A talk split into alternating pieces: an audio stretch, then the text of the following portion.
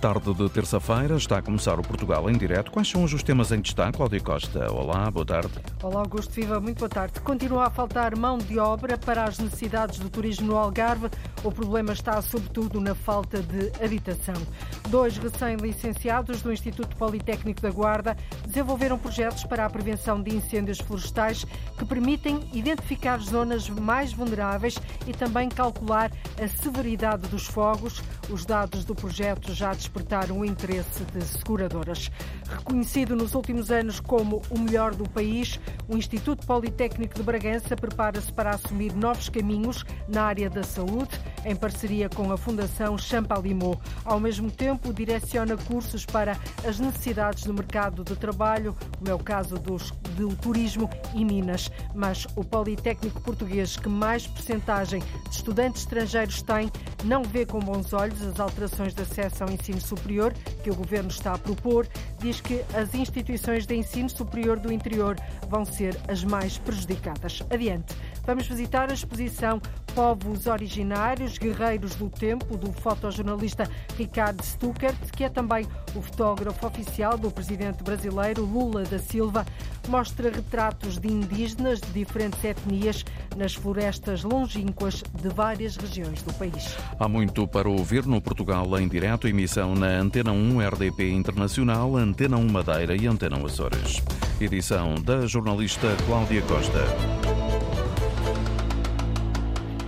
A situação é menos grave do que no ano passado, mas está longe de estar resolvida. Continua a faltar mão de obra para as necessidades do turismo no Algarve. O problema encontra-se sobretudo na falta de habitação. Em 2022, devido à pandemia, milhares de trabalhadores tiveram de deixar a região, com um impacto claro no funcionamento dos hotéis e restaurantes. Ora, foi mesmo tentado um acordo com Marrocos e Cabo Verde de migração laboral. A ETA, a Associação Associação de Empresários Hoteleiros da região queixa-se da morosidade na atribuição de vistos e pede maior apoio do governo para resolver o problema da falta de habitação. Mário Antunes. Agora são sobretudo quadros de direção e chefia. É mão de obra qualificada a que mais falta faz no Algarve. O problema não é tão grave como verificado em 2022, mas está ainda longe de ficar resolvido. Na origem está uma dificuldade sentida pelo turismo, mas também pela saúde, pela educação e por outros setores. Não há habitação suficiente e aqui existem custos incomportáveis para trabalhadores e famílias. A AETA, a Associação de Hoteleiros do Algarve, diz que tem feito os possíveis, disponibilizando alguns hotéis para alojar funcionários, mas isso só não chega. Continuamos a ter dificuldade em fixar pessoas. Temos hoje grupos hoteleiros que têm poder para isso, a construir casas de raiz para os seus colaboradores e esperamos que o Governo e que quem decide neste país tenha a coragem de decidir que nós também temos capacidade de construir habitação, chamemos social, para fixar pessoas, porque o destino cresce, há mais unidades a crescer, a qualificação cresce e as necessidades não há turismo sem recursos humanos. Mas para isso, Helder Martins, presidente desta entidade, pede que o setor seja olhado de outra forma, numa base de parceria com o Estado que permita acelerar o processo de construção de habitação destinada exclusivamente a trabalhadores da hotelaria. O que nós esperávamos era que fossem libertados terrenos, que nos considerassem como se fosse habitação social e nós prometemos que durante 100 anos ou durante 50 anos aquele edifício não tem outro fim nem pode ser vendido. Esta é a forma, eh, no futuro, porque este problema vai se agravar, eh, os custos de mercado são caros e ninguém consegue vir para o Algarve comprar uma casa ou, ou arrendar uma casa para trabalhar. E, portanto, se conseguirmos fazer isso, fixamos quadros, eh, estamos a aumentar salários, estamos a melhorar condições, mas eh, o Estado tem que olhar, o Governo tem que olhar para isto, porque se é o turismo que alavanca a economia, o turismo tem que ser olhado como algo diferente, porque é diferente. Há anos que o turismo algarvio se queixa de falta de mão de obra, mas depois da pandemia a situação agravou-se e para tal contribui também o elevado preço das rendas na habitação. A região turismo ainda tentou no ano passado, em colaboração com a Organização Internacional para as Migrações, procurar recrutar mão de obra em Marrocos e Cabo Verde, mas a migração laboral organizada esbarra com outra dificuldade. Tivemos em Cabo Verde, há uma apetência grande de pessoas de Cabo Verde que falam a nossa língua, que têm formação, que querem vir para cá. Uh, o problema primeiro é vistos, o segundo é alojamento. Nós só conseguimos trazer pessoas se tivermos dignidade para as instalar mas os vistos no nosso país são muito difíceis comparado com a Espanha, que, por exemplo, só agora eh, trouxe 19 mil mulheres de Marrocos para fazer a campanha dos frutos vermelhos. Nós não conseguimos fazer isso, nem em Marrocos, nem em Cabo Verde, nem noutros sítios. Portanto, tem que haver uma agilidade para permitir que as pessoas venham para cá. No final do verão do ano passado, os hoteleiros algarvios estimavam que a região precisasse de pelo menos mais 8 mil trabalhadores até final de 2023. No turismo do Algarve, a situação este ano é menos grave do que no ano passado, mas ainda assim está longe de se encontrar resolvida. Pela melhoria das condições e serviços do Hospital de Serpa e pela reintegração no Serviço Nacional de Saúde, o movimento em defesa do Hospital de São Paulo volta hoje à rua. O protesto marcado para esta tarde pretende, uma vez mais, mostrar os argumentos de uma luta, Paulo Nobre, por uma melhor saúde naquele Conselho da Raia do Baixo Alentejo. Contra o que dizem ser o mau serviço prestado, o movimento em defesa do Hospital de São Paulo volta a ouvir-se em Serpa. O objetivo é, mais uma vez, chamar a atenção para os problemas graves que se vivem em termos de saúde no Conselho de Serpa, fazer-nos ouvir. Luís Mestre, do Movimento em Defesa do Hospital de São Paulo, aponta as debilidades da unidade hospitalar de Serpa. Não há consultas externas, não há meios complementares de diagnóstico, quando os há não há que os opere, eh, não há uh, um serviço de urgência 24 horas por dia, portanto, são estas todas as debilidades que temos atualmente no hospital. Reivindicações de um movimento que há muito reclama a reintegração de um hospital agora gerido pela Misericórdia no Serviço Nacional de Saúde. Por um motivo simples, eh, o Hospital de São Paulo em Serpa, enquanto esteve integrado no Serviço Nacional de Saúde, ou seja, até ao final de 2014, funcionou em pleno e agora, desde que está sob gestão da Santa Casa, os problemas são cada vez maiores consideramos que se a Santa Casa não está a conseguir eh, prestar o serviço em condições, é o Estado que tem que assumir a gestão do, do, hospital. Mais uma vez, o movimento se concentra frente ao hospital. Luís Mestre avisa que a luta por melhores condições de saúde vai continuar. No próximo dia 19, vamos também estar presentes na Comissão Nacional de Saúde e, eh, se o problema não tiver melhoria de curto prazo, estamos mesmo dispostos a ir para Lisboa, junto ao Ministério da Saúde, para reivindicar o que temos direito, que é o acesso à saúde. A luta do movimento em defesa do Hospital de São Paulo, em Serpa.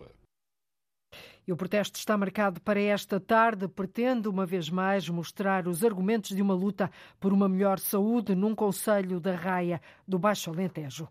São dois projetos que permitem prevenir incêndios e reduzir os efeitos dos fogos florestais. Estes estudos foram desenvolvidos por dois alunos do Instituto Politécnico da Guarda, Rita Cieiro e Luís Branco. À conversa com a jornalista Cristina Santos, Luís Branco começa por explicar que o projeto que desenvolveu permite identificar identificar zonas mais vulneráveis. Este estudo assenta em a análise da ocupação do solo, ou seja, vamos tentar perceber se existem zonas agrícolas, se existem zonas florestais, dentro das zonas florestais, que tipo de ocupação de solo existe concretamente, se é pinheiro, se é matos, etc.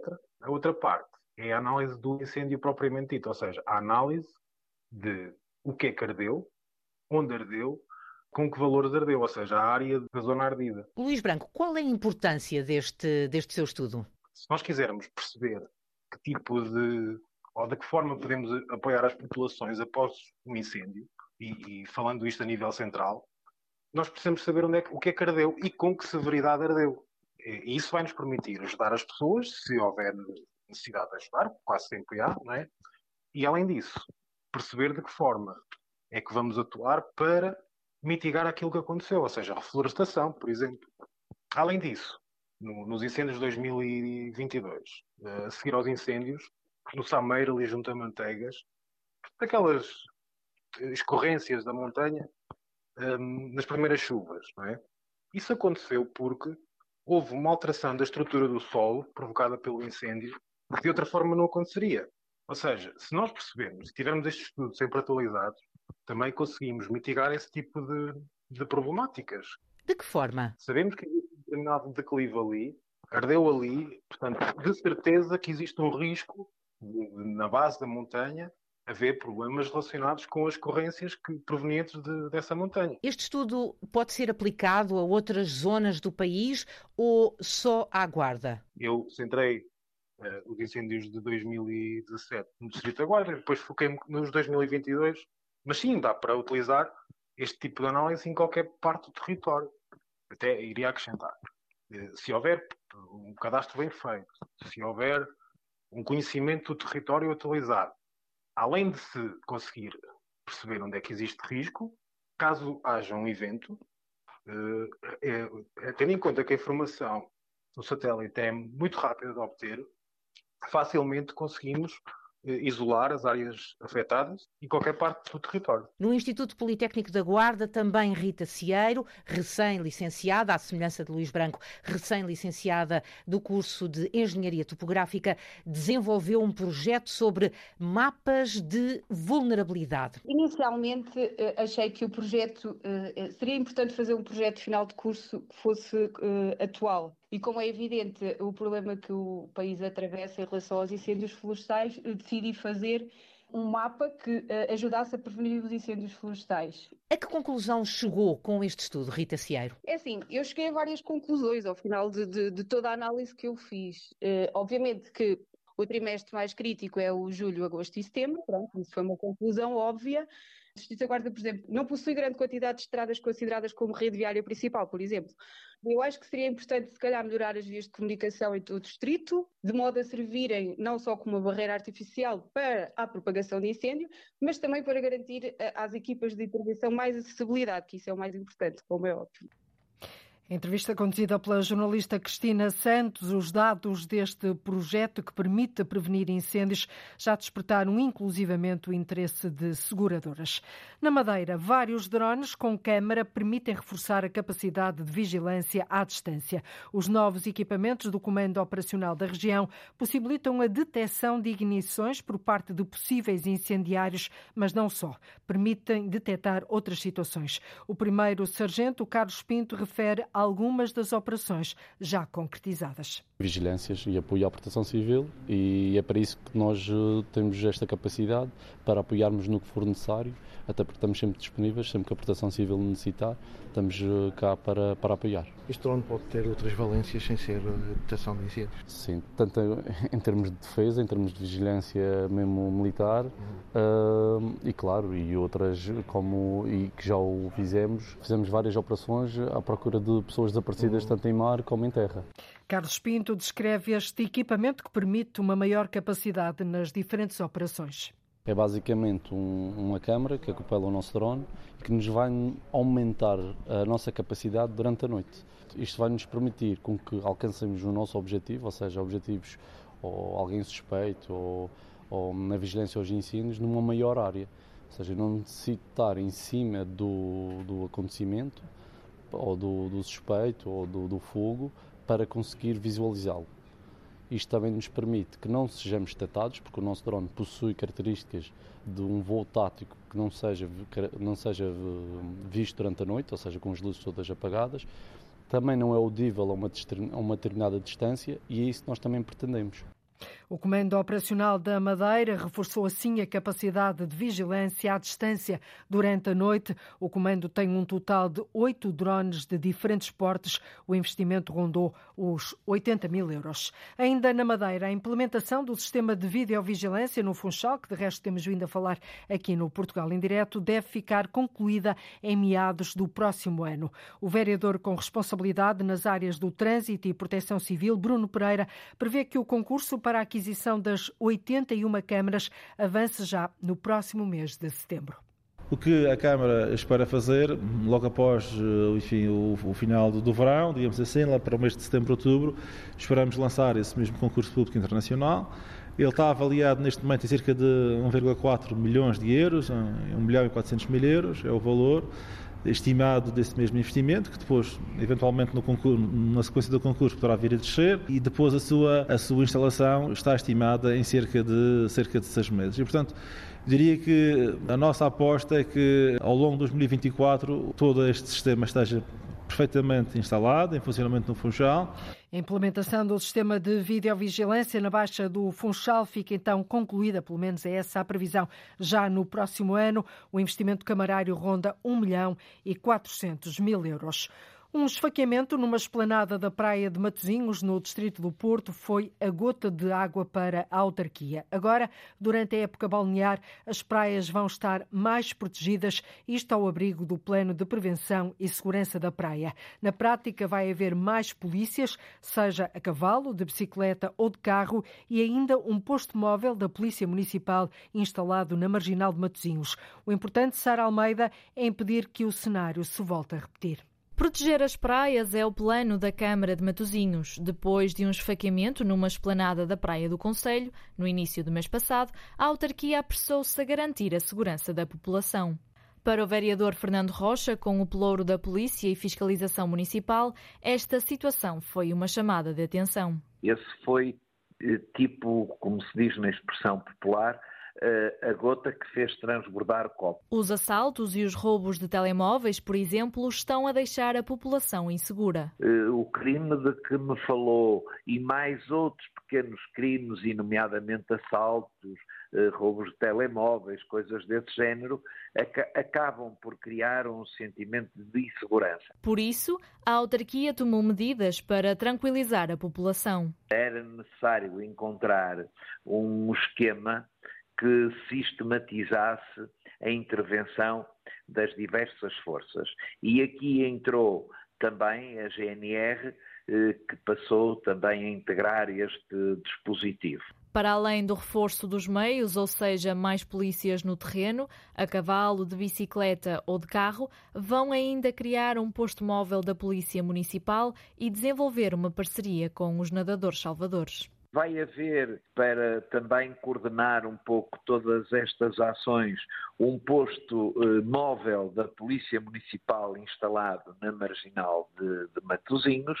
Vai haver também eh, a colaboração do Sistema de Salvamento eh, balnear de Matosinhos, eh, nomeadamente para dar alertas em situações que se possam e potenciar violência e também os próprios nadadores salvadores das concessões que também existem naquela praia. O extenso areal da praia de Matosinhos é um dos mais procurados na região do norte. Nós temos consciência e toda a gente que a praia de Matosinhos é uma praia imensamente eh, frequentada, porque é uma praia eh, sem dúvida, muito bem servida de transportes públicos, quer eh, pelo metro, eh, com uma estação muitíssimo próxima, quer com várias carreiras do STCP, portanto é uma praia muito, muito procurada. O objetivo do Plano de Prevenção e Segurança da Praia de Matosinhos é proporcionar um areal mais seguro e convidativo para a população.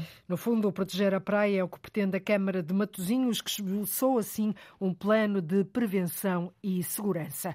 O complexo turístico do Peneireiro, em Vila Flor, no distrito de Bragança, vai ser requalificado para ganhar a dignidade de outros tempos. Foi um dos primeiros parques de campismo a ser construído na região, na década de 80.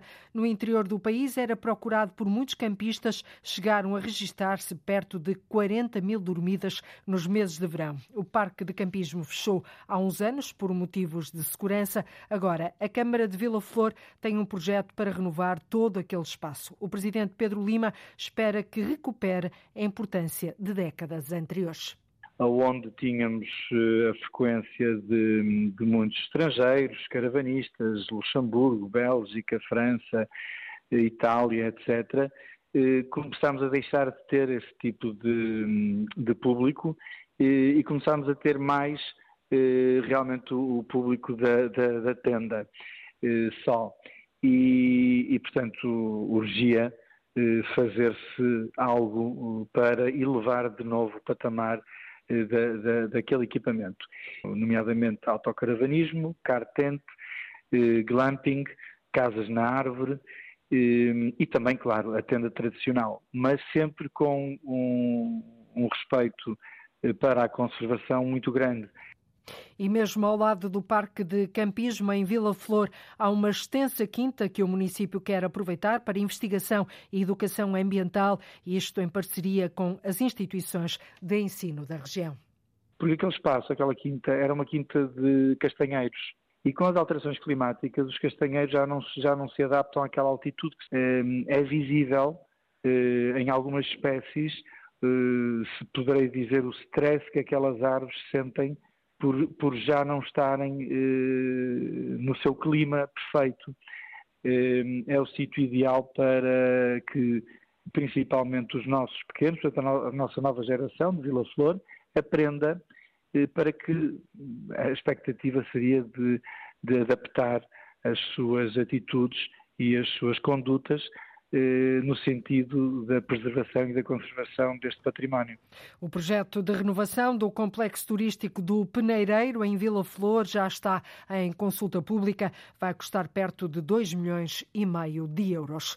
Até ao final deste mês vai ser conhecido o projeto do arquiteto Souto Moura para a requalificação da Alameda Teixeira de Pascoais, em Amarante. Uma alameda a principal, com muito trânsito, tem parques de estacionamento, situada bem no centro da cidade, Ali também está instalado o edifício da autarquia, o Museu Amadeu Sousa Cardoso e a estátua dedicada ao poeta natural de Amarante. O autarca José Luís Gaspar diz que se trata de um espaço sensível. A ideia é aproximá-lo do Rio Tâmega. Além de uma grande praça, a maior praça de Amarante, que neste momento é um estacionamento, meus senhores, quem estiver a ouvir, basta olhar para lá, só ruído, com sinaléticas, com uh, uh, uh, a questão do trânsito, estacionamento, muito ruído.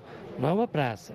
Chame-lhe o que quiser. Temos mais dois grandes propósitos. Aquilo que há pouco falava e que me colocavam, que é a ligação ao Rio que eu julgo que é fundamental e, portanto, irá ter um segundo platô permitindo usufruir do nosso rio logo aqui bem no centro da cidade. Uh, e podendo, a estes equipamentos que estamos a fazer, estes trilhos, enfim, poder usufruir de outra forma. E depois tem outra grande prioridade, que é uma aproximação da Alameda ao mercado.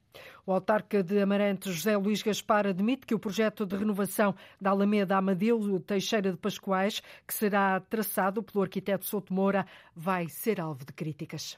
Há muita gente que vai criticar, até porque as pessoas, uh, algumas pessoas, Uh, enfim, fazem isso, não digo se, é por maldade ou porque elas têm uma visão diferente do território que eu não tenho.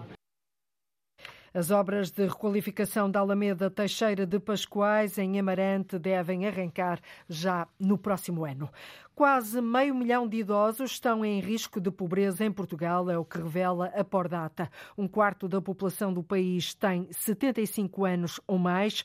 A esperança média de vida aumentou e isso nota-se no número de pessoas a atingir os 100 anos de idade. Portugal é o segundo país mais envelhecido da União Europeia, fica um pouco atrás da Itália. O repórter João Coraceiro foi conhecer o casal Castro, vive em Gondomar. Não se pode dar ao luxo de grandes despesas, pois o dinheiro não abunda, é curto, mas reconhecem que há quem esteja muito pior. Às vezes queríamos 48 horas num dia. Está a ver? E somos reformados. Temos que lutar sempre. É o que temos. António e Fernanda Castro estão reformados e não querem parar. Vou tendo alguma saúde. Tenho duas filhotas de categoria, tenho a mulher especializada e, portanto, tenho uma vida que não dá para floristrias, mas vivo dentro daquilo que posso. E pena tenho que nós, reformados, não tenhamos mais consciência de que poderíamos viver melhor com a nossa força também. António está reformado há 18 anos e Fernanda desde o ano passado. Mantém a participação cívica, ela aos 67 anos ele aos 70. O custo de vida está uma miséria. Tenho companheiros e mais de metade da forma gastam em, em medicação. É, é, por isso que é um mundo injusto. A gente até evita de ir aos médicos, sabe? Que vem aí uma receita, se olha, vamos gemendo. Que a gente vai levar uma vidinha mais de descanso não vamos. Aumentam as coisas, lá vai. E em defesa de melhores condições, vão juntos a partir de Rio Tinto para todo lado.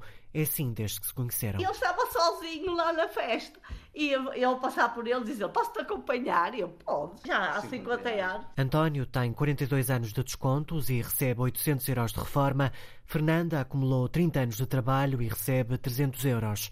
As poupanças de uma vida já não rendem. Eu poupo menos do que poupava quando vim reformado. Tinha melhores condições para viver do que o que tenho A hoje. gente poupou uma vida para ter algum dinheiro no banco e não tem um tostão de juros. Eu, a minha sorte é já ter pago a minha casa. Mas, infelizmente, há quem ganhe muito menos. E é com isso em mente que erguem a voz por quem passa mais dificuldades. Foi uma coisa que entrou no nosso sangue. A luta é a única arma que a gente tem. Não temos nada a perder. Reportagem do jornalista João Coraceiro. Quase meio milhão de idosos estão em risco de pobreza em Portugal. É o que revela a Pordata. Um quarto da população do país tem 65 ou mais anos. Portugal é o segundo país mais envelhecido da União Europeia. Fica um pouco atrás da Itália. Gente tem fotos aqui de indígenas do Centro-Oeste, que é do Mato Grosso, do Xingu, tem fotos da região Norte, Acre, Pará, Roraima, tem fotos aqui da região Nordeste, de Alagoas, é, da Bahia. Chico Saci é o projetista desta exposição que se chama Povos Originários Guerreiros do Tempo. E onde é que fica, Arlinda Brandão? Em Algés. Daqui a nada vamos espreitar esta exposição. Tem sido reconhecido nos últimos anos como o melhor do país. O Instituto Politécnico de Bragança prepara-se agora para assumir novos caminhos na área da saúde em parceria com a Fundação Champalimau. Ao mesmo tempo, direciona cursos para as necessidades do mercado de trabalho, como é o caso do turismo e Minas. Mas o Politécnico Português, que mais percentagem de estudantes estrangeiros tem, não vê com bons olhos as alterações de acesso ao ensino superior que o Governo está a propor, Afonso de Sousa. O Conselho Coordenador dos Institutos Superiores Politécnicos tomou logo, na passada quinta-feira, dia do Conselho de Ministros Extraordinário para a Educação, uma posição frontalmente contra o projeto de decreto-lei que o Ministério da Ciência, Tecnologia e Ensino Superior quer implementar e que promove a revisão do acesso ao ensino superior, principalmente no que diz respeito ao aumento de provas para ingressar nas universidades ou nos politécnicos. Orlando Rodrigues, presidente do Instituto Politécnico de Bragança, junta-se a essas críticas, dizendo que no mínimo cerca de 6 mil alunos não entrarão no superior. Nas condições atuais, cerca de metade dos alunos concluem ensino secundário Uh, ficam impedidos de entrar no ensino superior porque não conseguem cumprir as condições de acesso uh, e com esta medida esse número vai aumentar substancialmente. Na nossa estimativa, um mínimo de 6 mil alunos a nível nacional. E acrescenta que os mais prejudicados serão mesmo as instituições do interior do país. Vai ter esse, esse, esse, impacto. Tirar muitos jovens do ensino superior, que vão ficar impedidos de aceder ao ensino superior, e gerar uma instabilidade no sistema com eh, problemas de sustentabilidade, em particular nas instituições do interior. Orlando Rodrigues não percebe porque é que o Ministério quer complicar com mais provas a entrada aos alunos, quando o principal objetivo dos últimos anos sempre foi aumentá-lo. E está também a pôr em causa, acrescenta, o bom funcionamento das instituições. Reconheço que podemos ter aí um problema naqueles cursos que têm eh, a procura mais alta e que, portanto, que seria eh, desejável eh, até para o bom funcionamento de todo o sistema de acesso, eh, que se melhorasse a seriação dos alunos nos cursos com elevada procura. Eh, mas esta medida, na verdade, não vai mexer rigorosamente nada nesses cursos, em particular os cursos de medicina, por exemplo, os cursos de engenharia, os cursos com elevada procura, não vai haver nenhuma alteração nos mecanismos de seriação e, portanto, a única alteração que vai, esta, que, que vai haver é esta, é tirar muitos jovens do ensino superior, o que, face aos indicadores a que estamos comprometidos e ao objetivo de colocarmos mais jovens no ensino superior se torna contraditório. Na prática, o que altera é o número de provas necessárias para concorrer. Os cursos vão ter que, ah, que definir mais uma prova de ingresso como requisito mínimo para, para aceder ao ensino superior. Neste momento, ah, para além de, da seriação com base no secundário, uh, e nas provas de ingresso, mas os cursos podem fixar o mínimo de uma prova de ingresso. Neste momento vão, poder, vão ser obrigados a fixar pelo menos duas provas de ingresso. No caso de medicina serão três. As contas que o Politécnico de Bragança já fez fará com que haja uma diminuição da procura a rondar os 30% nesta instituição. Orlando Rodrigues acrescenta que assim o superior e todo o ensino está a andar para trás.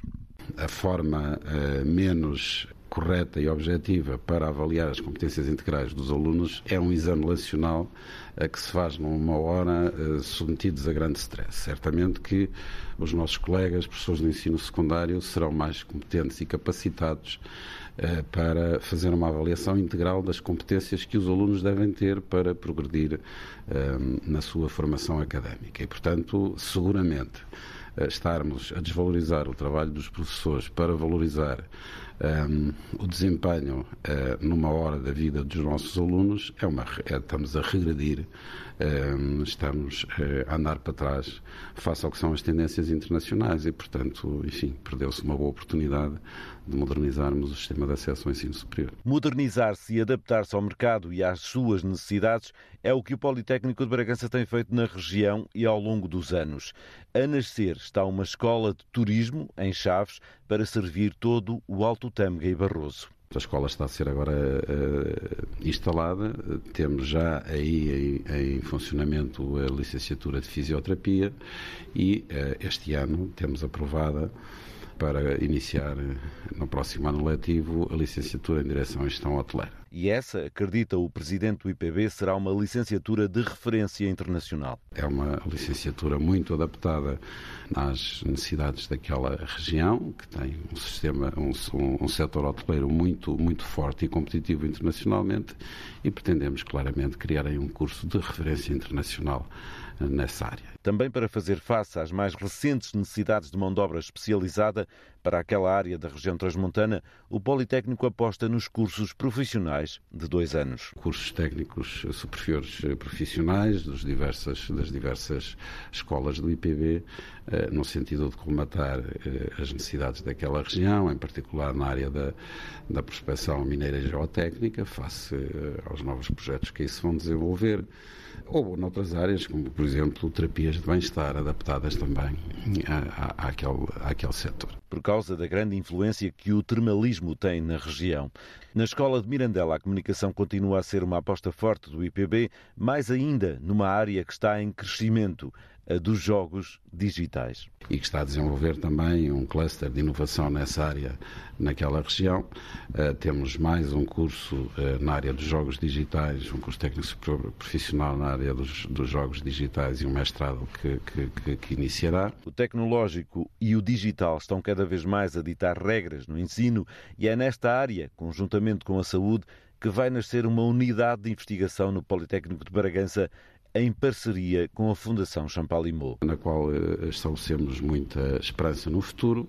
Uh, uh, iremos iniciar aqui numa colaboração para propor uma unidade de investigação conjunta com profissionais aqui do, do Instituto Politécnico, da, da Fundação Chapalimau e também da, da, da, da ULS, da nossa região. Uh, e, enfim, no futuro temos, temos perspectivas de alargar essa cooperação a outras áreas, nomeadamente à qualificação avançada de profissionais na área de saúde. Uma formação muito direcionada para as tecnologias da saúde, salienta Orlando Rodrigues, o presidente do Instituto Politécnico de Bragança. Como sabemos, as tecnologias de saúde hoje em dia envolvem vários profissionais eh, de diversas áreas. Todos esses profissionais, eh, sejam enfermeiros, sejam fisioterapeutas, sejam analistas, sejam outros profissionais que exercem a sua atividade na área da, da, da, da saúde, para além da, da medicina, precisam cada vez mais de qualificações e precisamos de gerar também conhecimento nessas áreas. E, portanto, a nossa parceria é exatamente gerar mais conhecimento e investigação na área das tecnologias da saúde como instituição de referência a nível internacional, como é a Fundação Champalimau. Para que também possa ser uma aposta em prol da comunidade. Esta é uma parceria que está a nascer agora, mas que deverá evoluir depressa na importância. O Politécnico de Bragança tem cerca de 10 mil alunos e uma enorme influência na formação de toda a região transmontana. É, em proporção e no país, a instituição do ensino superior com mais alunos estrangeiros. Frequentam o Politécnico mais de 30% de alunos vindos de mais de 60 países. E é também reconhecido nos últimos anos como o melhor do país. O Instituto Politécnico de Bragança prepara-se agora para assumir novos caminhos na área da saúde em parceria com a Fundação Champalimau. Da tarde, 48 minutos em Portugal continental e na Madeira, menos uma hora nos Açores. Está a escutar o Portugal em Direto, o programa que liga o território de uma ponta à outra. E no último dia da Jornada Mundial da Juventude, mesmo antes de partir, o Papa Francisco vai até ao Conselho de Oeiras. O passeio marítimo de Algés, habituado a receber milhares de visitantes em alturas de concertos e festivais de música, como de resto aconteceu nesta altura, está preparado para acolher os peregrinos. À luz alojamento para 33 mil jovens entre escolas, pavilhões e famílias de acolhimento. Oeiras tem também já definidos locais para estacionar mais de mil autocarros. A experiência do Conselho em grandes eventos faz com que esteja preparado e tranquilo, Paula Vera. Habituados aos muitos concertos musicais que envolvem milhares de pessoas, o Conselho de Oeiras está preparado, garantia dada pelo vereador da Juventude, Pedro Patacho. Vai acontecer no Passeio Marítimo de Algés, que é um espaço que é muito conhecido, é um espaço que está testado e nós estamos a falar dos encontros nacionais, o Caminho Neocatecumenal e o encontro dos voluntários com o Santo Padre, de eventos que podem oscilar entre os 15, 20 mil pessoas e as 60, 70, 80 mil pessoas. E isso é a carga normal, por exemplo, dos grandes concertos que acontecem no passeio marítimo. O Eiras tem espaço para estacionar os milhares de autocarros. Pedro Patacho dá dois exemplos. E, por exemplo, em Porto Salvo ou no Jamor, onde tradicionalmente, por causa da final da taça e de muitos outros eventos, também se estacionam muitos eh, autocarros, entre outros locais, que serão pontos estratégicos de largada e de tomada de passageiros. E para receber os mais de 33 mil peregrinos que são esperados no Conselho, há alojamento em escolas, pavilhões e famílias de acolhimento. Pernoitem no nosso Conselho 33 mil pessoas. Dessas 3 mil ficarão uh, alojadas em casas de paroquianos. Os restantes 30 mil, neste momento, nós temos identificados cerca de 250 equipamentos. A experiência de acontecimentos que envolvem milhares de pessoas torna o Conselho de Oeiras preparado para receber a Jornada Mundial da Juventude. E por isso o Conselho de Oeiras está a postos para a Jornada Mundial da Juventude, tem alojamento para 33 mil jovens entre escolas, pavilhões e famílias de acolhimento. O município de Vinhais, bem lá em cima no mapa, já tem no terreno uma campanha para o tratamento do cancro do castanheiro. Os técnicos do Instituto Politécnico de Bragança fizeram um estudo da área a proteger e o tratamento já começou em duas freguesias. O Conselho de Vinhais é dos maiores produtores de castanha, um produto que tem um grande impacto na economia da região. Lourdes Dias.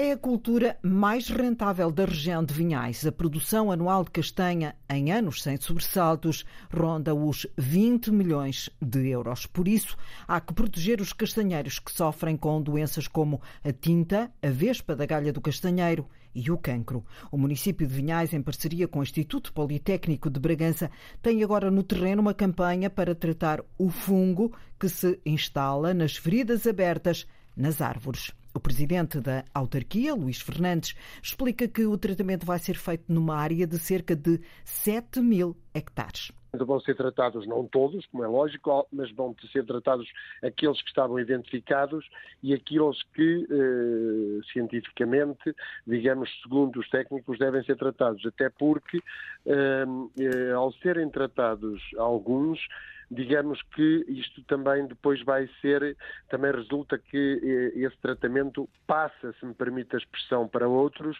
e outros beneficiam desse tratamento. Digamos que há quase, quase como sendo uma, uma, não é bem o termo, mas uma polonização que passa de uns para outros. O tratamento do cancro do castanheiro arrancou nas freguesias de Sobreiro de Baixo e Alvaredos, no Conselho de Vinhais, e vai estender-se por dois anos. A economia do Conselho depende da produção de castanha, a maior parte vai para exportação e vale, em anos bons, milhões de euros. É o principal sustento das famílias da região. O ano passado foi um ano bastante mal em termos de, de, produção. Mas um ano normal estamos sempre a falar de valores de cerca de entre 15 e 20 milhões de euros. Então, mas estamos a falar sempre de de milhares, de milhares de dois ou três mil pessoas que produzem, que têm castanheiros. Aliás, até quando eu digo 2 ou 3 mil pessoas, eh, o número é um bocado disparo, porque não há um número exato, até porque quase toda a gente tem, embora há uns que têm maior quantidade do que outros, mas estamos sempre a falar numa ordem eh, muito grande a nível de milhares de pessoas que têm eh, esta produção de castanheiro, claro que uns num número significativo, e outros uh, uh, em, em, menor número. O investimento do município no tratamento do cancro do castanheiro é de mais de 700 mil euros, financiados pelo Programa de Desenvolvimento Regional 2020. A cultura mais rentável da região de Bragança, em Trás-os-Montes, a castanha, já está a receber tratamento para combater o cancro do castanheiro. Povos Originários, Guerreiros do Tempo, é assim o nome da exposição do fotojornalista Ricardo Stuckert, que é também o fotógrafo oficial do presidente brasileiro Lula da Silva. Na exposição podem ver-se retratos de indígenas de diferentes etnias nas florestas longínquas de várias regiões do Brasil. As fotos são apresentadas em tamanho XXL, ou seja, em formato gigante. A ideia é provocar um efeito imersivo no visitante e passar a mensagem de que é possível viver em harmonia com a natureza e preservá-la ao mesmo tempo. A repórter Arlinda Brandão foi ao Palácio Anjos, em Algés, visitar esta exposição. São imagens captadas pelo fotógrafo brasileiro Ricardo Stuckert que apresentam a riqueza da cultura indígena. Já estiveram expostas em muitos locais, mas é aqui, em Algés, no Palácio Anjos, que conseguiram obter algo novo, um efeito imersivo para o visitante. Aqui no Palácio Anjos a gente teve uma oportunidade única. É a primeira vez que a gente trabalha com um número tão grande de imagens nessas dimensões. Chico Sassi é o projetista desta exposição que se chama Povos Originários Guerreiros do Tempo. Porque o Ricardo, como fotojornalista e, e também com essa vivência de campo, ele tem a ambição de trazer para o espectador essa sensação imersiva de você estar tá no local. Por isso a gente trabalha com dimensões tão grandes. A gente poderia ter feito uma, uma exposição com o dobro ou o triplo de imagens em menor formato. A gente optou por fazer com essas 30, acho que são cerca de 30, 35 imagens em grande, em, com impressões em formato grande. O que a gente até, inclusive, para isso foge do que seria o, o, o suporte convencional, que seria papel ou tela para impressão. A gente vai para outros suportes que, que consigam fazer impressões tão grandes. Para dar a sensação de se estar nas florestas onde estes indígenas são fotografados, existe um som ambiente, uma trilha, que acompanha o visitante. São sons da floresta, sons da Amazônia, enfim, são sons que é, normalmente se escuta quando você está imerso dentro da floresta ou da mata. A exposição mostra o trabalho fotográfico de Ricardo Stuckert, com nove etnias de indígenas distribuídas por três regiões do Brasil. A gente tem fotos aqui de indígenas do Centro-Oeste, que é do Mato Grosso, do Xingu. A gente tem fotos da região Norte, Acre, Pará, Roraima. A gente tem fotos aqui da região Nordeste, de Alagoas, é, da Bahia, porque são, são várias etnias. Nesta sala observamos uma foto como exemplo do que se pode aqui ver. São alguns indígenas Pataxó, em Porto Seguro vendo o pôr do sol. Foi uma, uma, imagem parecida como essa que os primeiros portugueses tiveram ao chegar ao Brasil. Aqui, isso aqui são índios do Xingu, que é no Mato Grosso. Nas aldeias, nas comunidades indígenas, não necessariamente todo mundo habita ali. Tem pessoas que, que moram fora, que têm uma vida mais convencional, digamos, mas que no período desses festejos voltam à aldeia e, e vivencia esse momento. Você pode ver pela quantidade de telemóveis que eles estão portando, porque são pessoas que provavelmente moram, trabalham fora e foram esse dia para fazer o ritual. Ele trabalha artisticamente essas fotos, elas têm camadas, elas têm cor, ela tem textura. Muitas vezes elas se assemelham mais à pintura do que à fotografia, porque é isso, é dar visibilidade, é preservar essas culturas, é preservar esses povos, são os guardiões da floresta. É uma voz de resistência para a preservação e de denúncia. Com o fotógrafo brasileiro Ricardo Stuckert, nesta exposição vamos até lugares distantes do Brasil conhecer povos indígenas que são guardiões das florestas. Uma exposição sonora quase com fotos em tamanho gigante para ser vista no Palácio Anjos, em Algés, Oeiras, retratos de indígenas de diferentes etnias nas florestas longínquas de várias regiões do Brasil. E todos os dias aqui no Portugal em Direto nós ligamos as várias regiões de Portugal, de norte ao sul, do litoral ao interior, do continente às ilhas. Se caso não consiga escutar o programa em direto na rádio, pode sempre recorrer à internet através do RTP Play ou então através de podcast. Nós voltamos amanhã a seguir às notícias da uma da tarde e contamos naturalmente consigo. Até lá, fique bem.